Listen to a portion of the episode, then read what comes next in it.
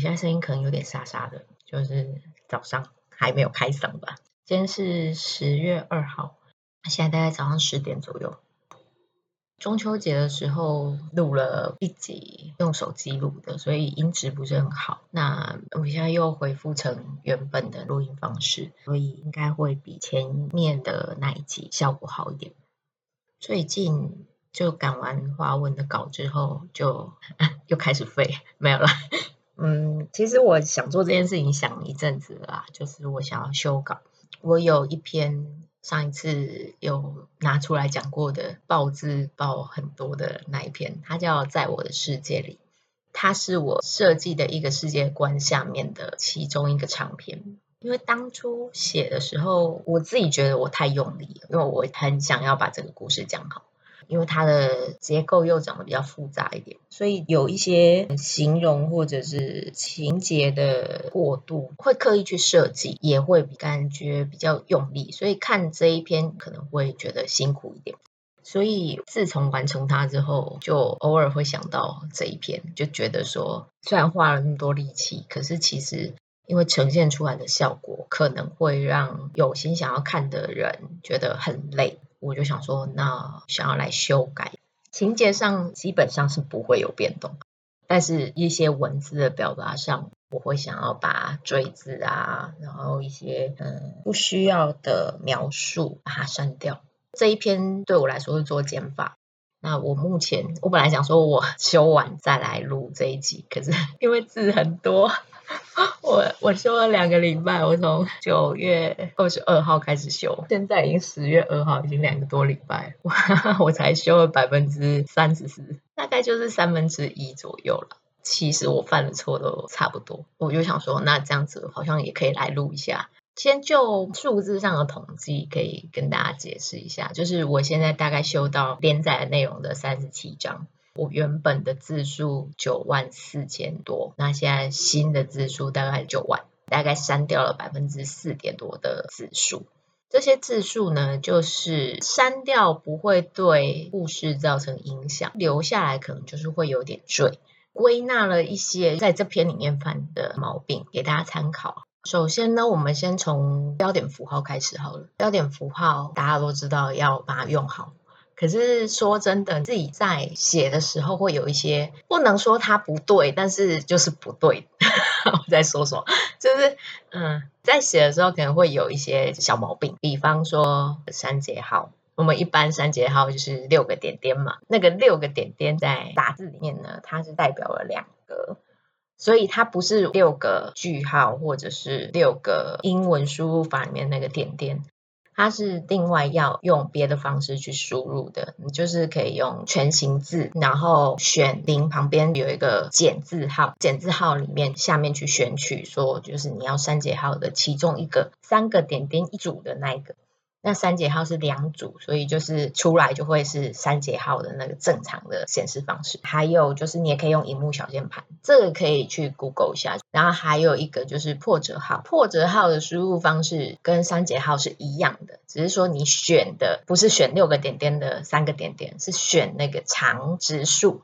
就是破折号，它是两个指数去组成一组。有时候我们可能会看到一个指数，可是那个是错误的表达方式。就是你如果想要表达破折号的意思的话，其实要用两个一组，它必须是全形的。所以这就是输入法的问题啦。那如果有需要的话，就是 Google 一下，然后把它找出来，用正确的输入法，我觉得这就好了。还有就是全形跟半形。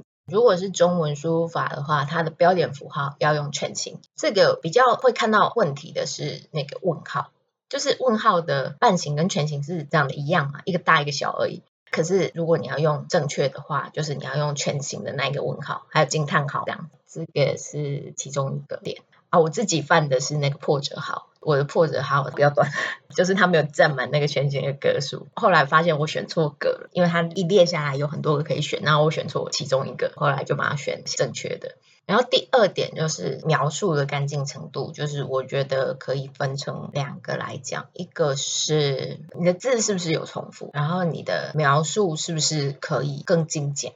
字是不是有重复？我删掉最多的是他，男生的这个他。比方说，其中有一段，他早知道他正不过他，只是退后了一步就被欺上一步，一进一退，他又撞上了墙。林根卫终于炸了，你离我远一点。刚念完，是不是很多他他他他他他？其实这都是在讲同一个人，那个他就是林根伟。所以我后来就把它改成了，他早知争不过他，只是退一步就被欺上一步，一进一退又撞上了墙。林根伟终于炸了。我删掉了两个他，类似这样子的内容，表达语句的时候，在第一个地方你已经点出叙事的主角是谁，之后其实有一些字是可以不用出现的，重复的字句就是可以被删掉，可以让语句比较精简一点。像下面，他越发用力的推他，对，走开，我要去找他，啊，又是很多他。前面的那个他，他是主语，所以他可以被留下来。那推对方那个受词，我们在阅读的时候，我们也知道推谁，所以那个受词就不是特别的重要，所以我就把后面的受词删掉，就是他越发用力的往外推，就知道了。他推的人当然是别人啊，所以就就不需要再留下那一个后面的受词。原则上就是主语跟受词，你可以只选一个，那前提是你要表达出人家看得懂的字句。那如果人家看这句话的时候，会变成有一些不明确的地方，那这样子的话，那还是必须要把那些名词留下来。那第二个呢，是我还蛮常在里面用不得不说或者是不得不承认的连接词。嗯，不得不说就是很好用，可是它不一定要频繁的出现，它应该是只出现在有必要的地方。举一个例子，就是不得不说，在这拥抱里，令他不合时宜的想起受试的那个男人，这是原句。那个不得不说，其实有一点多。这一句话想要表达是他在那个拥抱里面想起了另外一个人嘛，所以不得不说，其实并没有什么功用，跟不合时宜其实有一点重复了意义，把它删掉也不影响说他在这个拥抱里想起另外一个人，就是我直接就改成了在这个拥抱里，他不合时宜的想起受试的那个男人，就会比较干净一点。再来就是重复的文字。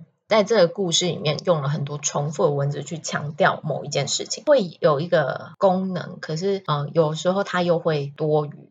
那在检阅整个稿件的时候，我就会把多余的删掉。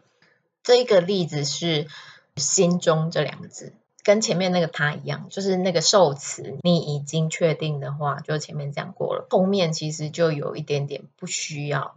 这个例子就是。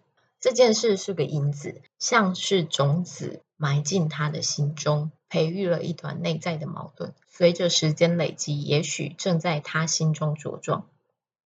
有没有发现有两个他心中？我们当然知道前面已经讲了那个一颗种子埋进心里嘛，那颗种子没有移动地方啊，所以他之后他还是在他心里啊，所以那个在他心里茁壮就有点多余。后来这句话就变成了。像是颗种子埋进他心中，培育了一团内在的矛盾。随着时间累积，也许正在茁壮。原则上就是类似这样子的修改。然后再来就是语句的描述。我这个故事里面就有一些，它其实是一句话，但是我会把它分成两句话去讲。一开始写的时候会觉得说，嗯，也还好，顺顺就写下来了。但是过一阵子再读的时候，你就会发现说，嗯，这句话是不是有点啰嗦啊？可以再用比较精简的方式去表达。比方说，啊，第二章里面一开始第一段就是讲到男主角他坐在操作台前面，在操作一个纳米大小的物质。那那时候有一句话是。一个男人正坐在操作台前，隔着一个操作手套，神情不得不说专注地面对他的材料，是不是很啰嗦？一个男人坐在操作前，隔着一个操作手套，那他是不是就是戴着手套坐在操作台前？然后呃，神情不得不说专注地面对他的材料，那个不得不说就是有点多，因为他其实就是一个神情专注面对他的材料这件事情。我那时候会用不得不说呢，是因为我想要用一个比较第三人称概念的方式去阐述这件事情。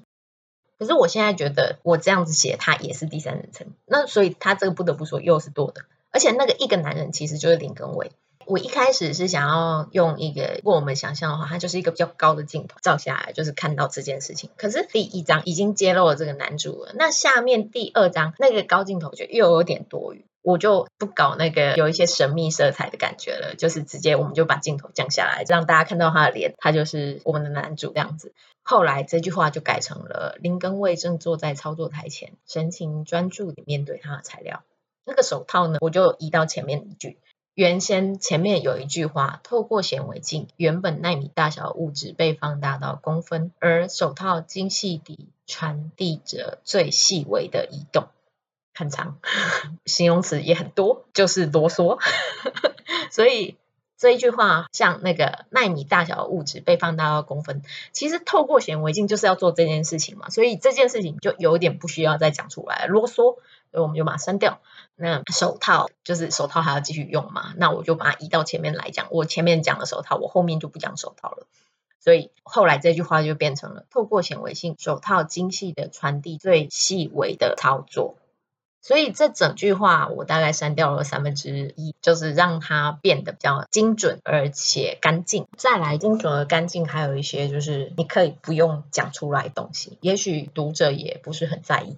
比方说，呃，有一段情节就是他前面做了一个梦，早上被春梦吓醒，然后就是他他觉得心情很不好，之后他就决定说他一定要把这个记忆找回来这样子。然后在下面那一段呢，就是他早上要上班，所以他要去嗯，就是买早餐，就是想要描述说，就是嗯，这个男主他今天早上虽然做了一个奇怪的梦，可是并没有影响到他上班的意愿，所以他决定要去上班这样。我一开始是乖乖把它写出来。今天是个小周末，虽然早上做了奇怪的梦，虽然这梦并非第一次，但并非影响到他上班。等他出了浴室，翻了一会通讯录，就应该是今天不错。在出门前就把晚上预定的时间给敲定了。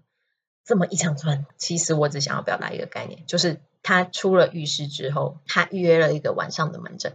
就这样讲了那么多，上班啊不上班啊什么的，接下去他就出门了，就是要去上班了。所以他不管前面那一句话有没有被描述出来，大家都知道他要去上班了。那这句话就是多余的，我就删掉。然后运气不错也无所谓啊，就是我也把它删掉了。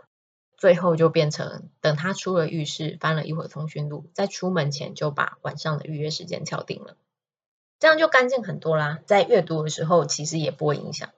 那还有还有一个，我把一句话分成两句话，然后我后来又把它合成一句话。这怎么讲？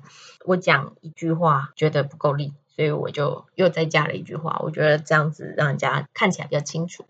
可是等我几乎把故事都忘得差不多，再回来看的时候，我就会觉得说，嗯，其实你两句话你只要讲一句就好了。比方说这一段，也许两个人之间的拉扯顺势而为就能解决。